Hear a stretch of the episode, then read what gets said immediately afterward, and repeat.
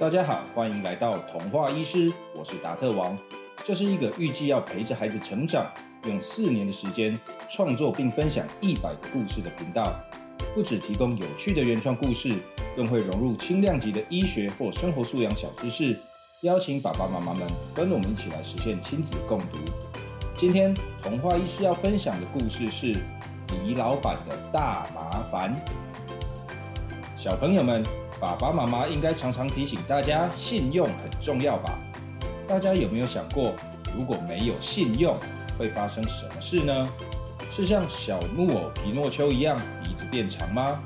还是像放羊的孩子一样，碰到了紧急事件却没有人愿意听他的话呢？今天故事的主角李老板碰到的可是更实际的问题哦。一起来听听看，他是怎样惹上这个麻烦的吧。故事要开始喽。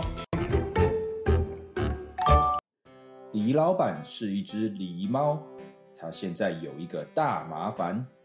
有钱的他从来没想过自己会买不到东西吃，但是现在从管家用冰箱里剩下的食材煮完最后一餐算起，他已经两天没吃东西了。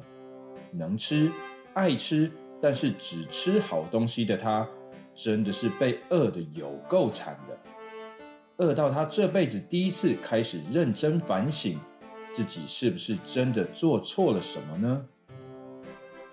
李老板是一个富二代，继承了一个家族企业，还有很多很多的财产。他住的地方叫做李家花园，那是一个占地五千平。有着日式庭园的超豪华别墅，身上穿的一定是定做服装，其他吃的用的也是一般人难得一见的好东西。李老板虽然是老板，可是跟聪明有生意头脑，既是发明家也是成功企业家的隔壁柴老板不同，李老板从来没有用心经营公司。除此之外，他甚至算不上一个好人，他会拖欠厂商货款，胡乱报价，高价销售劣质产品，因此当然也不算一个好商人，根本就可以说是个奸商。有一次，李老板跟一个从国外回来的新客户碰面，新客户是仓鼠小姐，李老板看不出她的年纪。但是觉得它小小只的，看起来很可爱。李老板心想：哼，可爱归可爱，生意归生意。第一次来，看起来蛮年轻的，没什么经验，菜逼吧？看我还不削你一顿！哼哼。只见李老板堆起虚伪的笑容，开了一个比正常高了十倍的价格。来，不用多说，给你最好的价格，一个十万就好。你说什么？十万？刚来到这个国家的仓鼠小姐还不太熟悉货币的数字，以为自己听错了。没错，十万。正当李老板以为仓鼠小姐要上当的时候，没想到仓鼠小姐居然果断的还价了。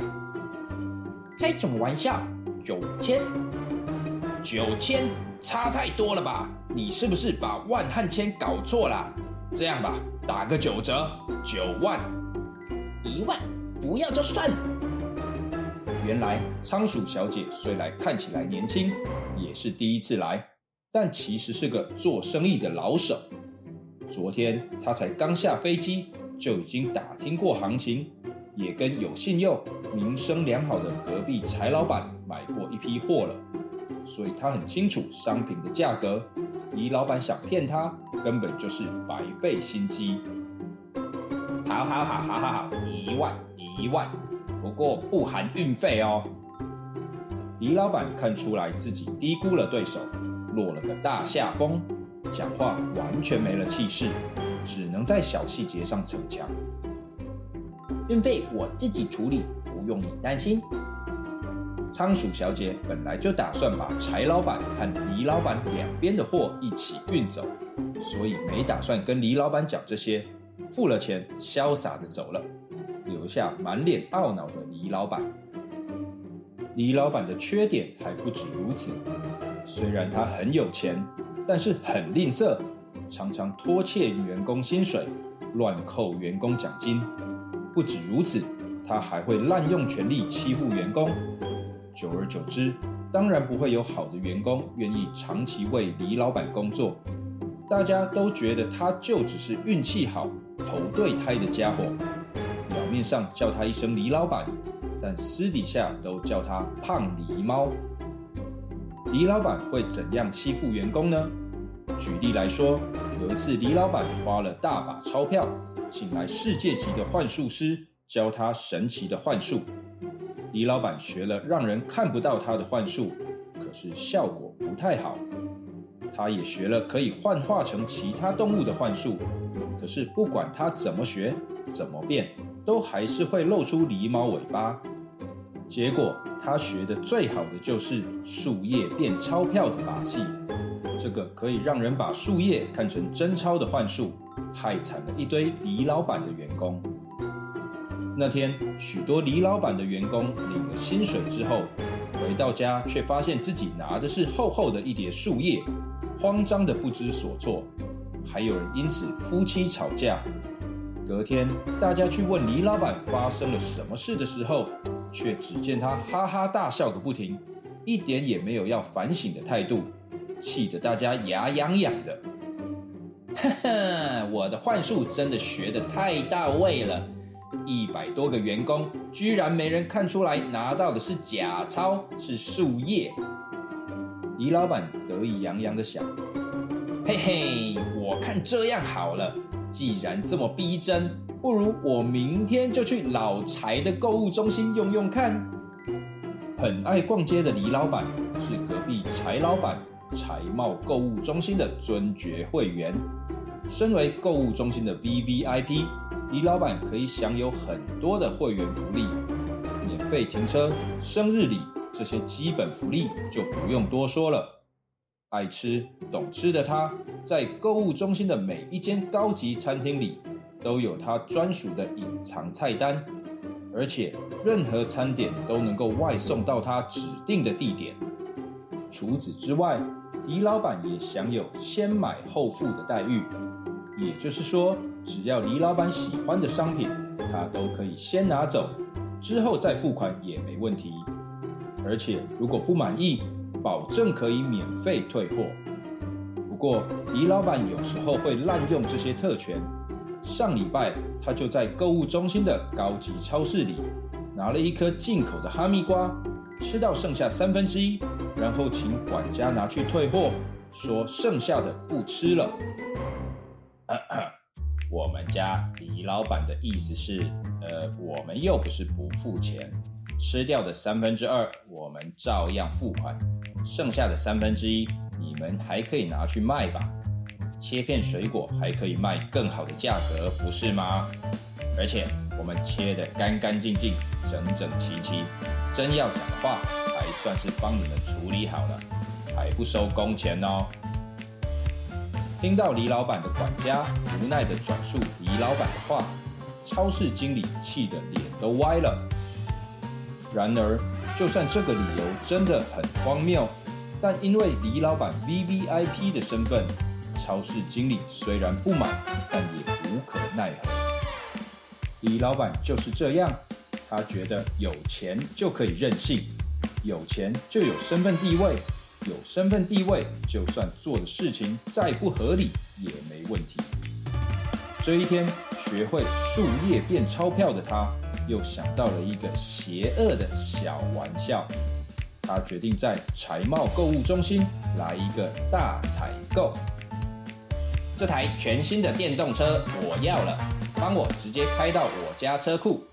这个古董花瓶我也要，也帮我送回去。他这个皮包包装一下，等一下直接送给我太太。这只手机、手表、钢笔，我全都要了。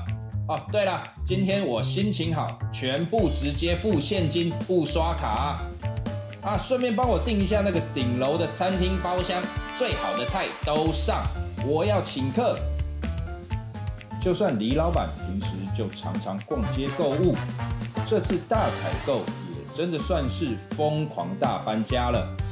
只见他几乎没怎么思考，看到有点喜欢的东西就拿，马上送回家。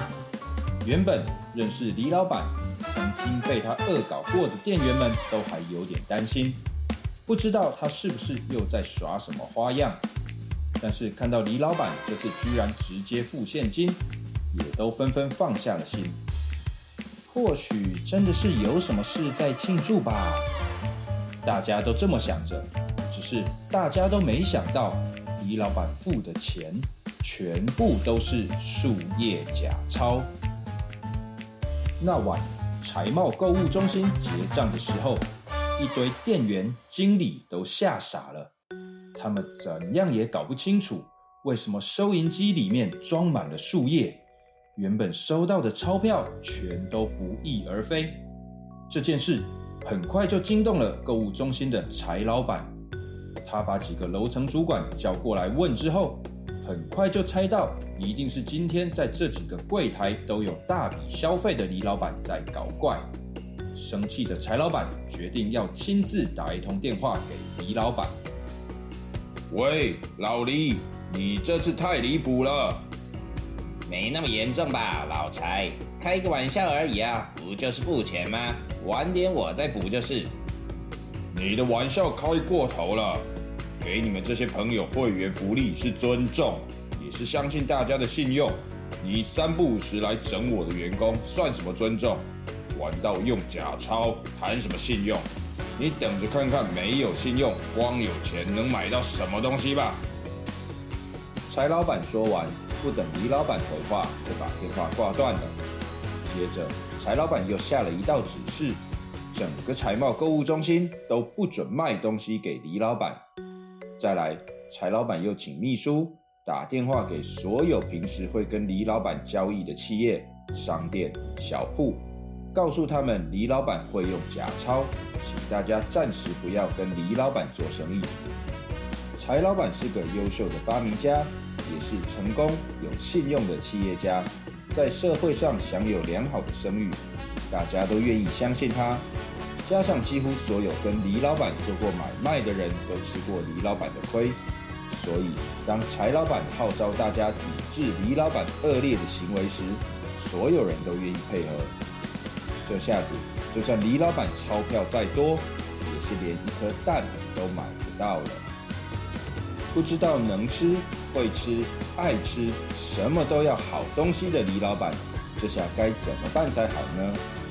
饿了两天，什么都买不到，连个蛋都没有的他，除了反省，可能也要开始想想，是不是该自己学会养鸡种菜喽？小朋友们有没有发现，有钱的李老板如果没有信用，还是可能买不到东西呢？